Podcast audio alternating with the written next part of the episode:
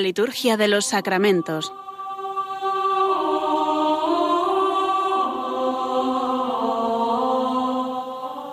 Con el Padre Juan Manuel Sierra.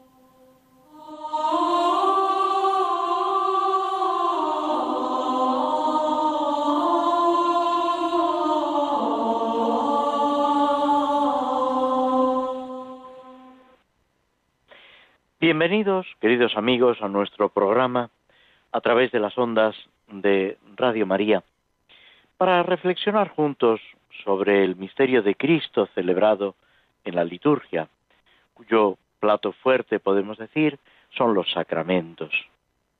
Aparte de los sacramentos, o mejor dicho, junto a los sacramentos, como preparación y complemento, tenemos esas otras acciones sacramentales, la misma liturgia de las horas, el año litúrgico, que nos van ayudando a comprender y a vivir esa salvación de Cristo que se nos ofrece.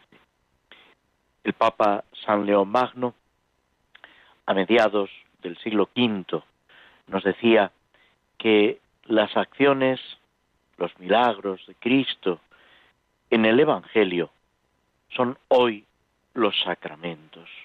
Los sacramentos son siempre acciones de Cristo a través de la Iglesia. Y por medio de estos mismos sacramentos se da esa inserción en Cristo, esa vinculación a Él, a través del bautismo, de la confirmación, de la Eucaristía, como sacramento, eh, se puede decir, primordial porque en la Eucaristía estamos actualizando la misma redención de Cristo que da origen y fundamento a todos los demás sacramentos. Lo que Santo Tomás nos decía precisamente de la Eucaristía, que mientras en los demás sacramentos se nos da la gracia de Cristo, en la Eucaristía es Cristo mismo el que nos sale al encuentro de una forma real sustancial.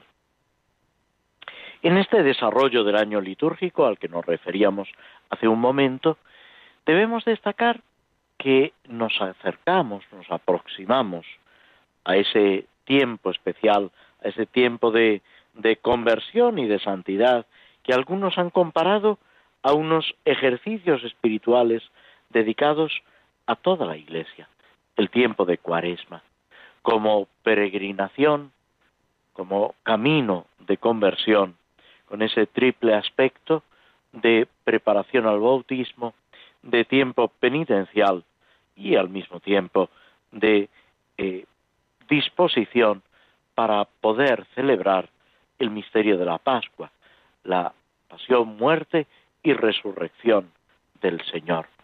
El próximo domingo, Dios mediante, será el domingo octavo del tiempo ordinario, y el miércoles sucesivo, el miércoles de cuaresma, el miércoles de ceniza, con el que se inicia en el rito romano el tiempo cuaresmal.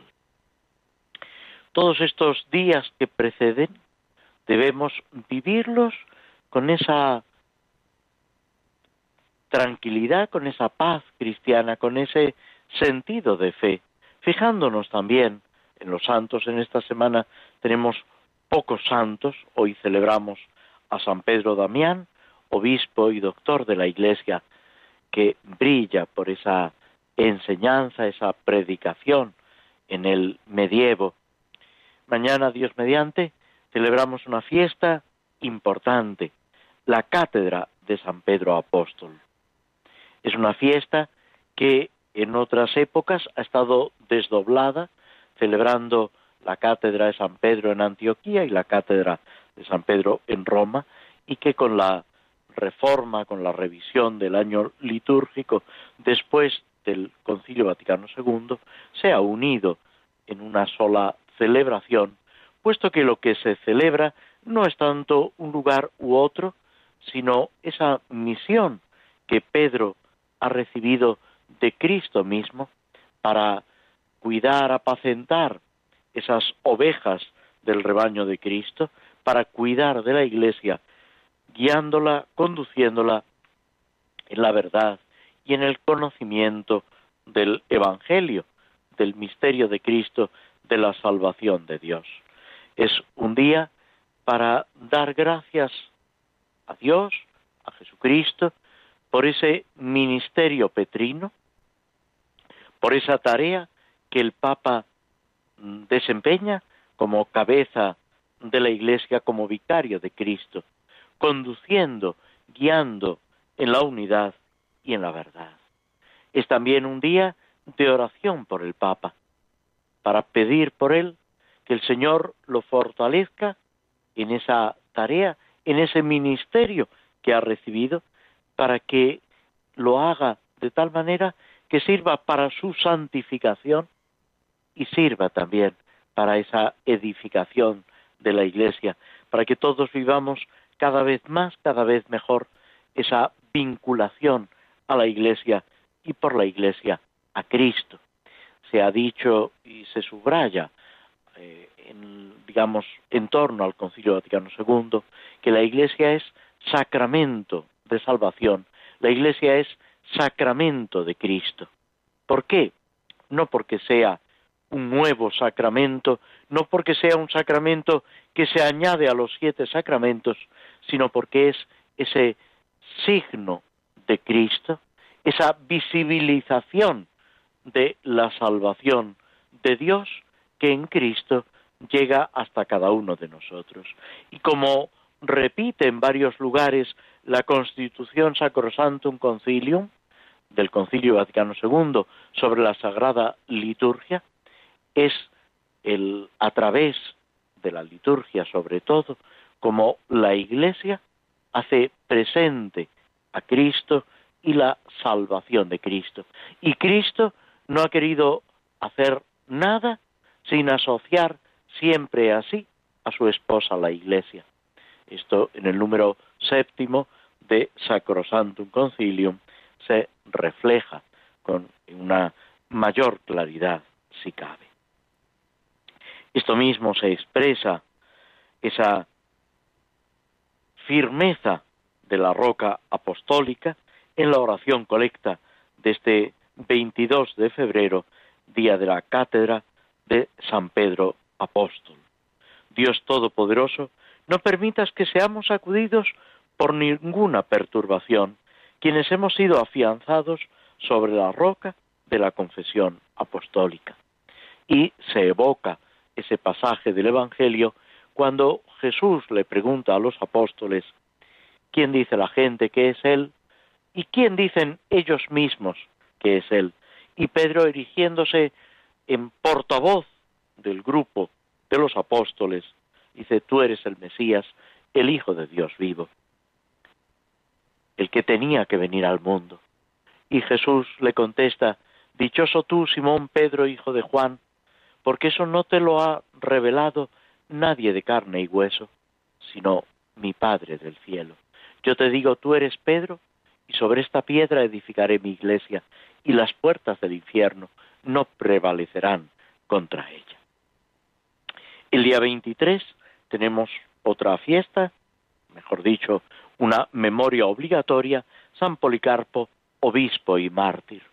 Es un mártir de mediados del siglo II, discípulo del apóstol San Juan, que eh, ya a mediados del siglo II se lo venera como mártir, es obispo, cuida la iglesia de Esmirna, el mismo otro gran obispo, mártir, otro gran teólogo, San Ireneo de León, dice que él se acuerda de Policarpo como un venerable obispo que cuida del pueblo de Dios que tiene encomendado.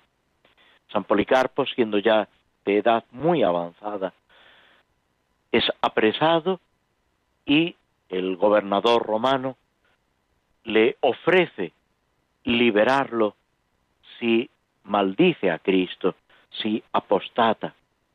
Y San Policarpo dice, hace más de ochenta años que sirvo a Cristo y solo he recibido de Él bienes, ¿cómo quieres que ahora lo maldiga, hable mal de Él o lo rechace?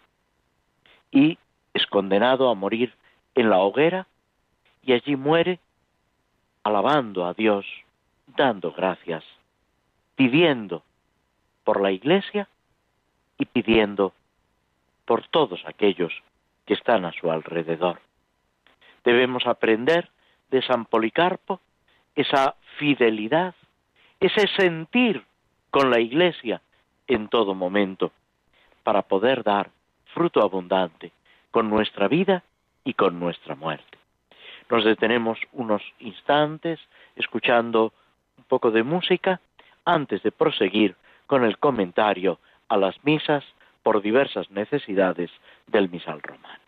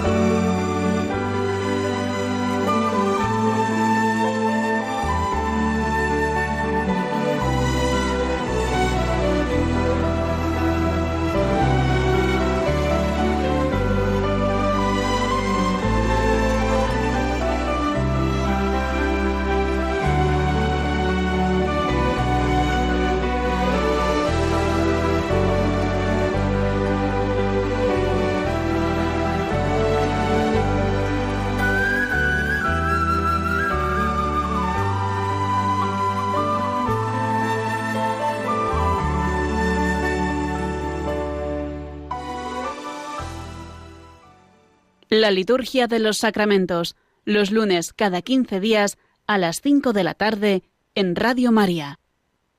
Tomamos un fragmento de un texto sobre precisamente San Pedro, sobre la cátedra de San Pedro en la liturgia de las horas.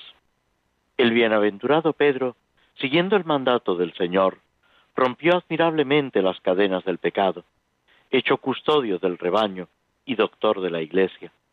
Aleja la rabia furiosa de los lobos, como buen pastor de la grey que guarda sus ovejas. Y, después de este texto poético, seguimos con el comentario de la misa por las vocaciones a la vida religiosa dentro de este apartado del misal romano que nos ofrece las misas y oraciones por diversas necesidades en la edición última del texto tanto latino como en la edición propia de España es el formulario de misa número decimocuarto. Habíamos llegado en nuestro comentario a la oración colecta que presenta dos formularios, uno general y otro para cuando celebra la misa, preside la Eucaristía, un sacerdote religioso. La oración sobre las ofrendas es única, no nos ofrece esa duplicidad que volverá a aparecer, luego lo veremos en la oración después de la comunión, y como siempre o casi siempre en la oración en este momento, tiene ese sentido de presentación de los dones, de inicio de la parte eucarística de la celebración de la misa. Mm, es curioso, en otros momentos ya lo hemos indicado, pero nos puede ayudar a recordarlo, que las tres oraciones que hace el, las tres oraciones breves, lo que se llama la ecología menor, que el que preside pronuncia, mm, vienen a continuar o a clausurar una procesión. Son como tres movimientos. La procesión de entrada, que después de los ritos iniciales se puede decir que concluye con la oración colecta. Luego seguirá la liturgia de la palabra. Hay una procesión de ofrendas, es verdad que no es obligatoria, puede haber un canto que acompaña esta presentación de las ofrendas, esta disposición sobre el altar y concluye con la oración sobre las ofrendas. Y en tercer lugar, esa procesión de comunión con el canto de comunión o, en su defecto, con la antífona de comunión, que se puede decir que concluye o queda todo recogido en la oración después de la comunión. Después ya viene simplemente nada más y nada menos también que la bendición final, que puede ser solemne, puede ser con la oración sobre el pueblo y la despedida de la asamblea. Estos tres movimientos que de alguna manera encauzan la celebración de la Santa Misa tienen como un sentido en nuestro interior, en nuestra disposición espiritual para encontrarnos con Cristo en el sacramento de la Eucaristía.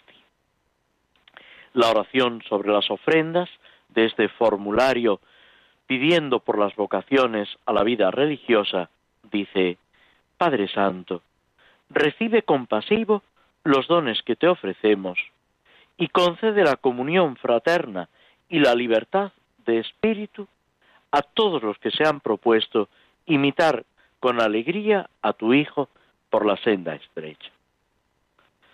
Ahí podemos decir una doble petición, esa invocación, Padre Santo, y luego pedimos que reciba en su bondad, en su misericordia, con su compasión, los dones que le ofrecemos. Y luego sigue una oración, se puede decir, asociada a esos dones que ofrecemos, que estamos pidiendo que se conviertan en el cuerpo y la sangre de Cristo, que se realice de alguna manera esa obra de la redención. Y luego pedimos también por aquellos a los que tenemos especialmente presentes en esta misa, los que se han propuesto imitar con alegría a tu Hijo por la senda estrecha. Es curiosa esa referencia, también tomando una expresión del Evangelio. Es verdad que en el Evangelio no se está refiriendo estrictamente a los religiosos, pero también es verdad que los religiosos realizan de una forma especial este mandato o esta recomendación de Cristo y son ejemplo y signo para todos los miembros de la Iglesia. Esa senda estrecha que llega a la vida. Jesús habla de senda estrecha y habla también de puerta estrecha para poder llegar a alcanzar el reino de los cielos. Los religiosos viven esto con una especial radicalidad, como una vocación específica en ese seguimiento de Cristo y son, como decíamos, un ejemplo y una ayuda para todos los cristianos que también están llamados a participar de esa exigencia del Evangelio, de ese espíritu de las bienaventuranzas con una abnegación y una renuncia que, por supuesto, se debe amoldar a su personal vocación. No es lo mismo un padre, una madre de familia, no es lo mismo alguien que está pues dedicado honestamente a los negocios que alguien que ha renunciado a todo a través de esos tres consejos o esos tres votos de pobreza, castidad y obediencia. Pero en todos los casos debe haber una austeridad, una abnegación en ese seguimiento de Cristo al que está llamado, lógicamente, todo cristiano, porque todo cristiano debe ser otro Cristo en medio del mundo. Pedimos en esta misa, en esta oración sobre las ofrendas, esa comunión fraterna, y aquí se está subrayando esa vida común, ese ayudarse mutuamente, formando una familia en la vida religiosa, es algo propio, específico de la vida de comunidad, y esa libertad de espíritu en la alegría del seguimiento de Cristo. Es renunciar a todo para ser verdaderamente libres.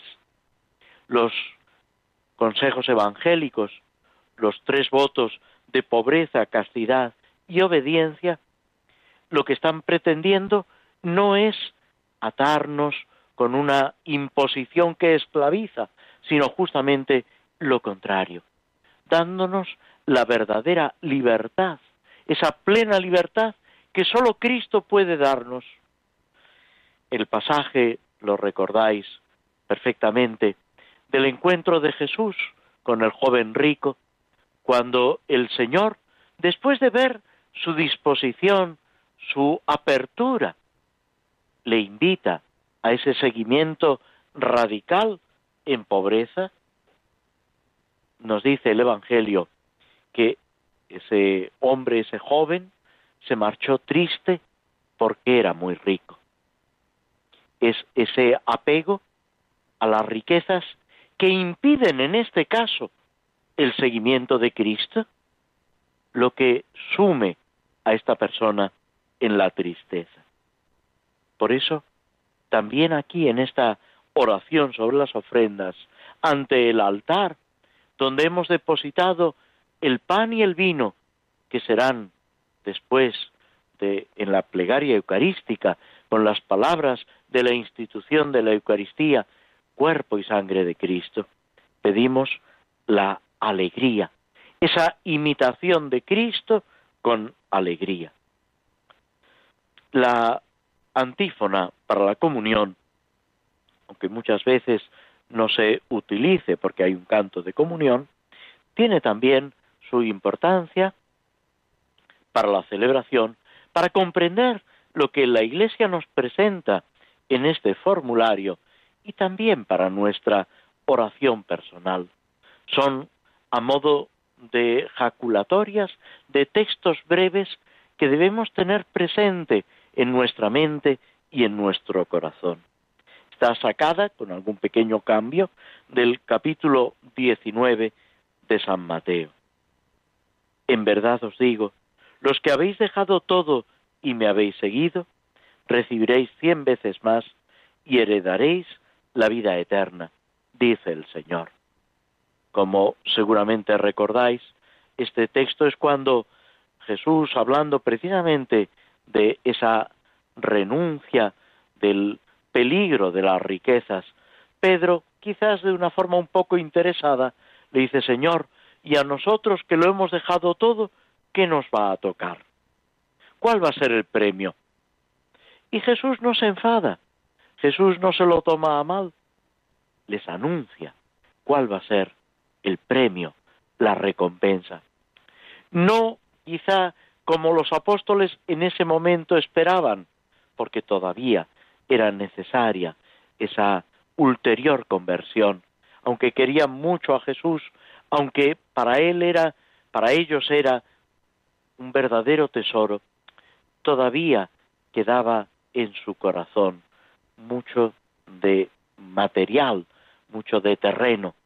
Tendrá que venir ese escándalo de la pasión, ese encuentro con el resucitado y sobre todo esa acción transformadora en Pentecostés, cuando la gracia del Espíritu Santo les lleve a esa comprensión plena del misterio de Cristo, de la salvación de Dios. Y entonces es cuando entenderán que reciben cien veces más y la vida eterna en la unión profunda con el Señor. Como también nosotros estamos llamados a descubrirlo y a vivirlo. Y vamos ya a la oración después de la comunión, esta última oración del que preside la celebración de la Eucaristía, a no ser que haya una oración sobre el pueblo o el texto de la bendición solemne, en la que nos volvemos a encontrar esta doble opción. Cuando celebra un sacerdote, sin más eh, eh, indicaciones, sin más concreciones, o bien cuando la dice un sacerdote religioso. En el primer caso, la oración dice así, Te rogamos, Señor, que des fuerza a tus siervos con el alimento y la bebida espirituales. Se está refiriendo, lógicamente, a la Eucaristía, que es alimento y bebida espiritual. Para que manteniéndose siempre fieles a su vocación evangélica, sean en todas partes la imagen viva de tu Hijo. Aquí podemos entender que se está pidiendo especialmente por los que ya han seguido esa vocación a la vida religiosa. Es verdad. Aquellos que deben ser fieles a su vocación evangélica e imagen viva de Jesucristo. Pero por otra parte, si lo pensamos bien, ese alimento y bebida espiritual, esa comunión, ese recibir a Cristo en la Eucaristía, nos hace a todos partícipes de la vocación evangélica, cada uno de una forma distinta. No es eh, mm, quitarle nada a esa consagración religiosa, todo lo contrario. Pero todos estamos llamados a vivir el Evangelio. Las bienaventuranzas no son exclusivas ni de los religiosos ni de un grupo determinado. Todo cristiano está llamado a vivir conforme a las bienaventuranzas, a seguir las enseñanzas de Cristo, vuelvo a decir, conforme a su propia vocación. Ahora, eso sí, los religiosos, los llamados a la vida religiosa, reciben esa vocación especial con una significación característica en la pobreza, en la castidad y en la obediencia. Y también ellos, los religiosos, en el seno su comunidad, con su carisma concreto, porque ese es otro aspecto de la vida religiosa, que cada orden, cada instituto religioso, en su fundador y en el reconocimiento por parte de la Iglesia, tiene unas características, lo que se suele llamar el propio carisma. No todos se dedican a la atención sanitaria, no todos se dedican a la predicación, no todos se dedican a la enseñanza, pero cada uno de ellos está haciendo presente a Cristo ese carisma y ese amor de Cristo y esa acción de la Iglesia en un campo determinado. Lo que es importante es que cada religioso, cada orden, cada instituto religioso sea fiel a su propio carisma, a lo que el Espíritu Santo ha suscitado en él, en ellos, para el servicio de la Iglesia y para el bien de toda la humanidad, para esa edificación del cuerpo de Cristo y para que Cristo sea todo en todos, con frase que utiliza el mismo apóstol San Pablo. La última de estas oraciones para después de la comunión dice, concédenos Señor, por la eficacia de este sacramento, un servicio perseverante en tu voluntad, para dar al mundo testimonio de tu amor y procurar con tesón los únicos bienes que no perecen. Como en la oración anterior, esto se aplica de forma especial a los religiosos, pero es válido también para todo cristiano que debe buscar lo que no perece. Jesús le dice a María, la hermana de Lázaro y la hermana de Marta, que ha escogido la mejor parte. Todo cristiano está llamado, es verdad, a conjugar esas dos acciones de Marta y de María, de cuidar, de trabajar, pero también, sin olvidar, esa contemplación, esa escucha de la palabra de Dios, ese acoger el amor de Cristo en nuestro propio corazón, con perseverancia, para dar testimonio del amor de Dios. Y eso lo vivimos de forma especial en la Eucaristía y en la comunión. Nos detenemos de nuevo durante unos minutos para que con la música podamos reflexionar y vivir mejor lo que la Iglesia nos enseña.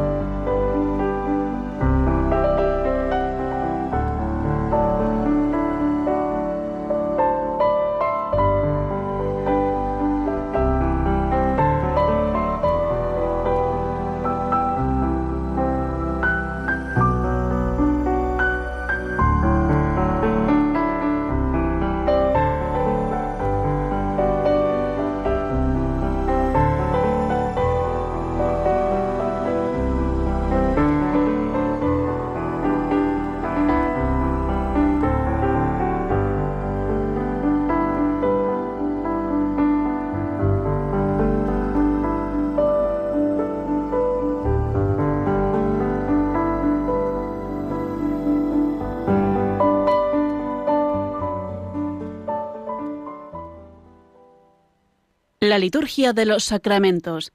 Conoce qué se realiza y por qué de la mano del Padre Juan Manuel Sierra. Comenzamos el comentario y la reflexión sobre el Salmo 40, 41 con la numeración hebrea, que es un salmo de acción de gracias por la liberación de una enfermedad grave, una enfermedad que podríamos denominar mortal, y al mismo tiempo eh, en esa historia de la enfermedad se recoge también el hecho de la curación como un don, como un regalo de Dios. En los primeros versos se nos evoca, podemos decir, esa bienaventuranza de la misericordia, esa confianza en el Señor por encima de todo. Es un salmo que podemos, aunque no se trate de un salmo mesiánico, aplicarlo a Cristo de una forma especial y al mismo tiempo asumirlo como algo propio. Este salmo, atribuido a David, empieza diciendo, Dichoso el que cuida del pobre y desvalido. En el día aciago lo pondrá a salvo el Señor. El Señor lo guarda y lo conserva en vida, para que sea dichoso en la tierra, y no lo entrega a la hazaña de sus enemigos. El Señor lo sostendrá en el lecho del dolor. Calmará los dolores de su, de su enfermedad. Yo dije, Señor, ten misericordia, sáname, porque he pecado contra ti. Mis enemigos me desean lo peor, a ver si se muere y acaba su apellido. El que viene a verme habla con fingimiento, disimula su mala intención, y cuando sale afuera la dice. Mis adversarios se reúnen a murmurar contra mí, hacen cálculos siniestros, padece un mal sin remedio, se acostó para no levantarse. Incluso mi amigo, de quien yo me fiaba, que compartía mi pan, es el primero en traicionarme. Pero tú, Señor, apiádate de mí, haz que pueda levantarme para que yo les dé su merecido. En esto conozco que me amas, en que mi enemigo no triunfa contra mí. A mí, en cambio, me conservas la salud, me mantienes siempre en tu presencia. Bendito el Señor Dios de Israel, ahora y por siempre. Amén. Amén. En estas circunstancias de dificultad surge la confianza en Dios y es Dios mismo el que nos levanta. Si lo aplicamos a Jesucristo, es la gloria de esa resurrección admirable. Por eso, muchos santos padres le han dado a este salmo ese sentido mesiánico, por lo que podemos aplicar respecto a la pasión, ese murmurar contra él, ese sentirse acosado, esa traición del amigo, pero que desemboca, como tantas veces, en la victoria de Dios. Dios es el que dice la última palabra. Ni el pecado, ni el egoísmo, ni el mal tienen la última palabra. Como se dice en otros salmos, la victoria es de nuestro Dios. Y es precisamente en esa victoria de Dios, en ese amor compasivo y misericordioso de Dios en el que nos apoyamos, no por nuestros méritos, sino precisamente por esa bondad y esa acción de Dios. Comienza también con esa llamada de atención, dichoso el que cuida al pobre y desvalido. Es esa misericordia lo que nos otorga la felicidad, el triunfo. El salmo podemos dividirlo en dos partes. La primera, como una enseñanza en forma de bendición, los versículos segundo al cuarto, que pone de manifiesto el amor al pobre, al necesitado. La segunda es una oración que se lamenta, que expone ese problema, esa angustia, los versos quinto al décimo, y suplica después del décimo primero al décimo tercero esa ayuda divina y termina, se puede decir, con una doxología que cierra este primer libro del Salterio. Es como una aclamación a Dios que pone ese broche final de este libro. Sabéis que el libro de los Salmos a su vez está dividido en varios libros. Y este Salmo 40 es la conclusión del primer libro del Salterio, del libro de los Salmos. Vamos a detenernos brevemente en estos primeros versículos, segundo, tercero y cuarto, con esta bendición. Dichoso el que cuida del pobre y desvalido. Podemos decir que es casi una bienaventuranza. En otro lugar se dirá, bienaventurados los misericordiosos, porque ellos alcanzarán misericordia. Cuidar al pobre, al desvalido, es dejarse conmover por la misericordia y es al mismo tiempo extender, ser instrumento de la misericordia de Dios. Esa misma idea se puede decir que abre el salterio. Es venid, benditos de mi Padre, como dirá después el Evangelio de San Mateo.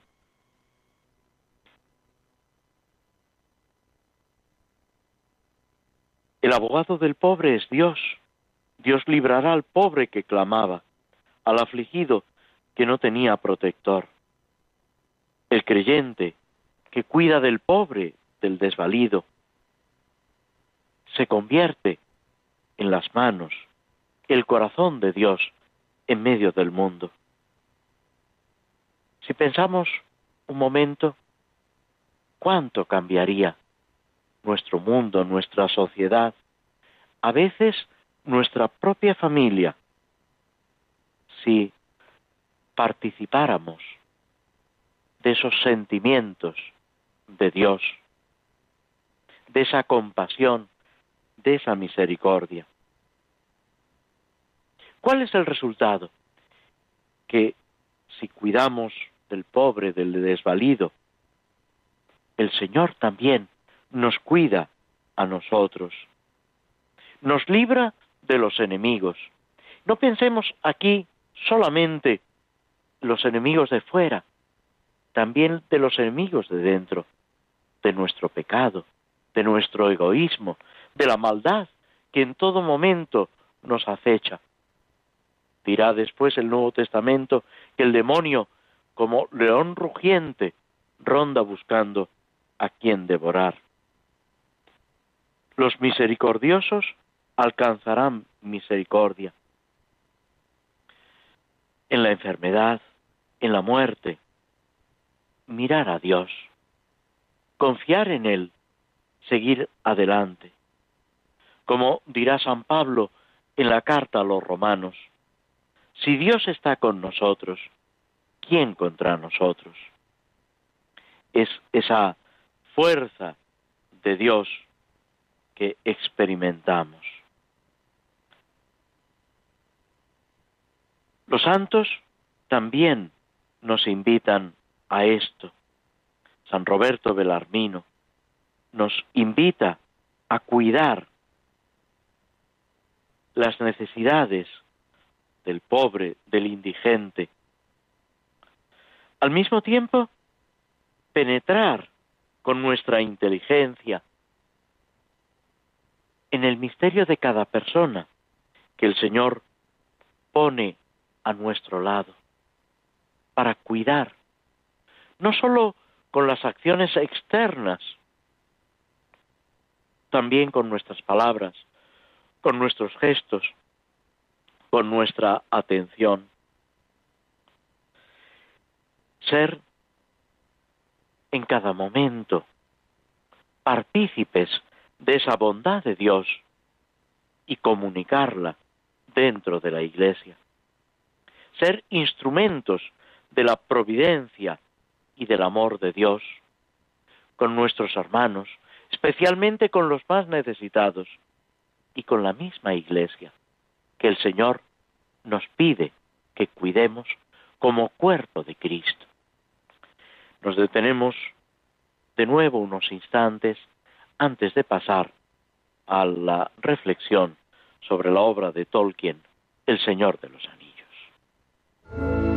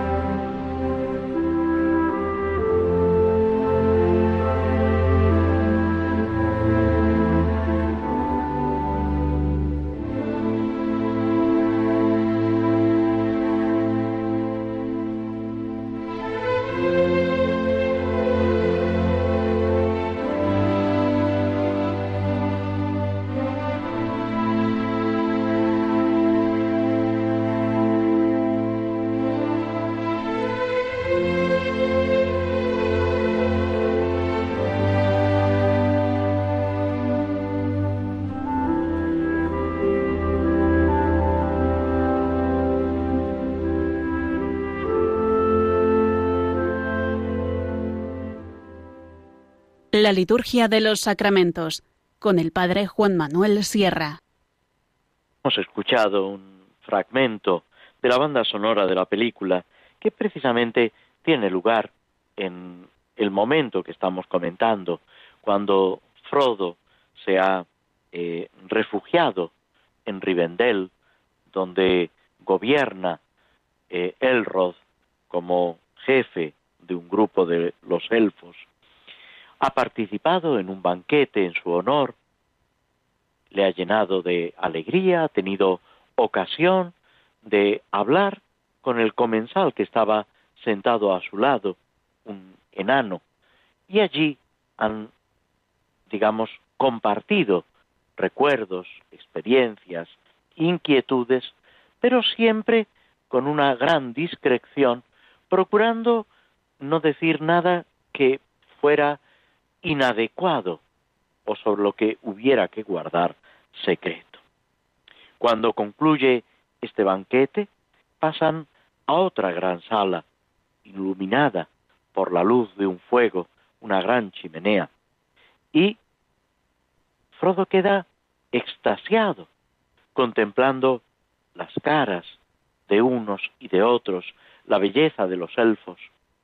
Es importante admirar todo lo bueno, todo lo bello que el Señor va poniendo en nuestra vida, en nuestro camino.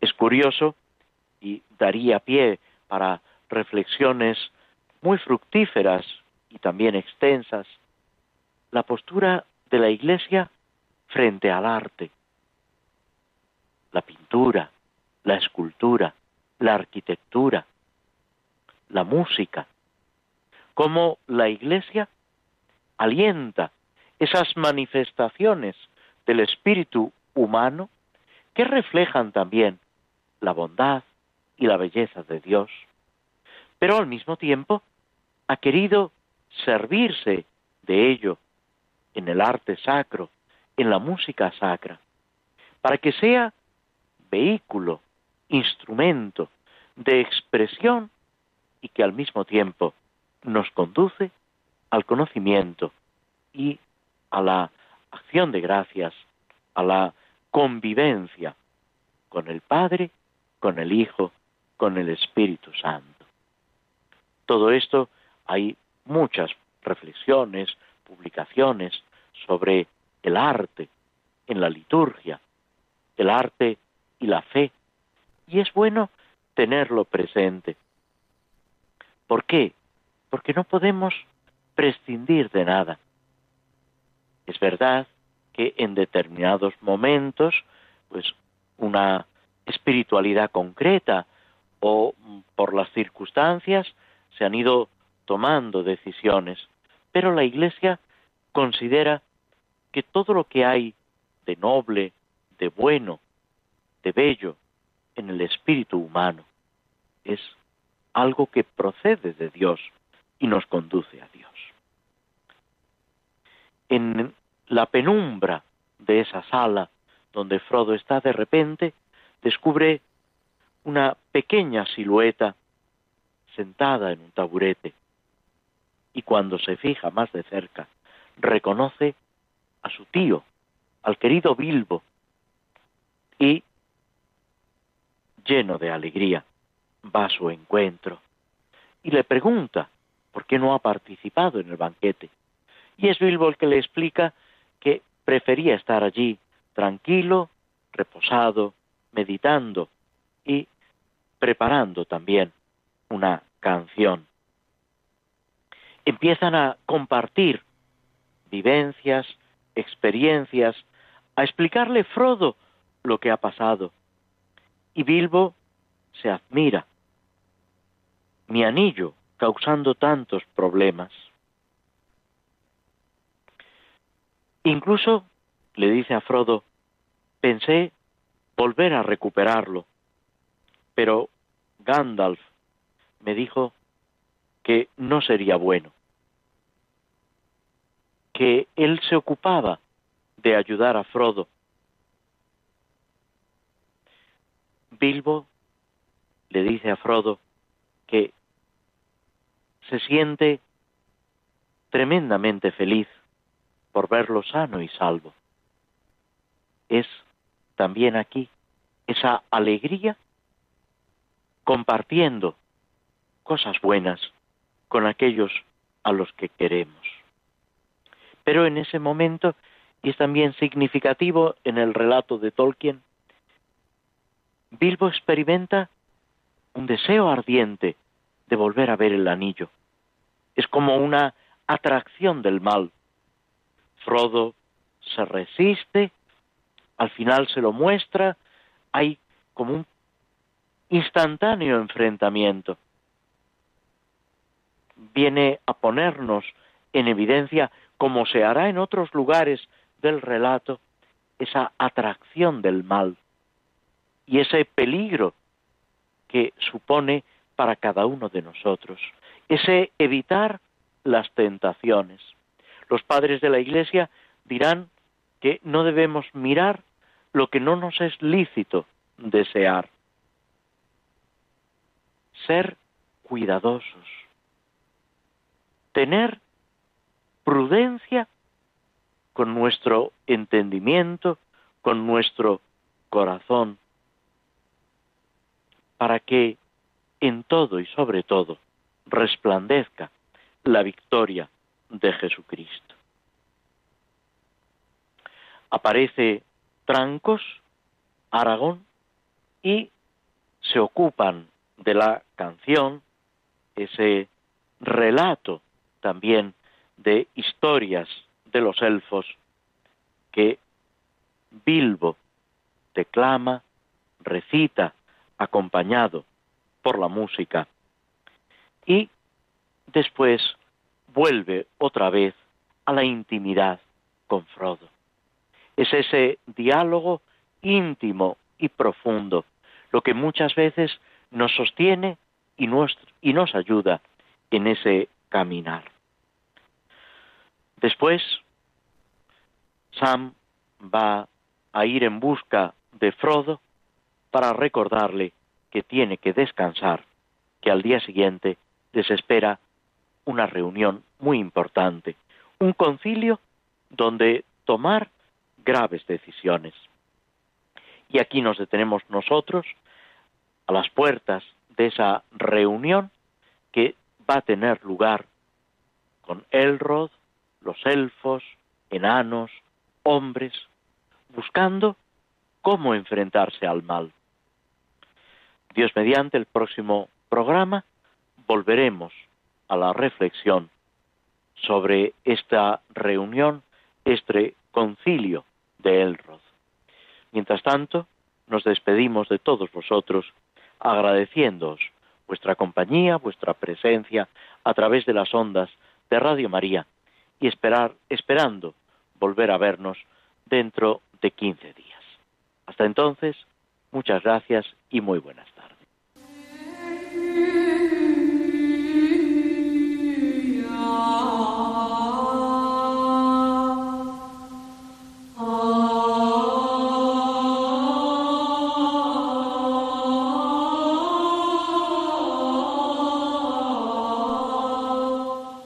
Así concluye en Radio María la Liturgia de los Sacramentos, un espacio dirigido por el Padre Juan Manuel Sierra.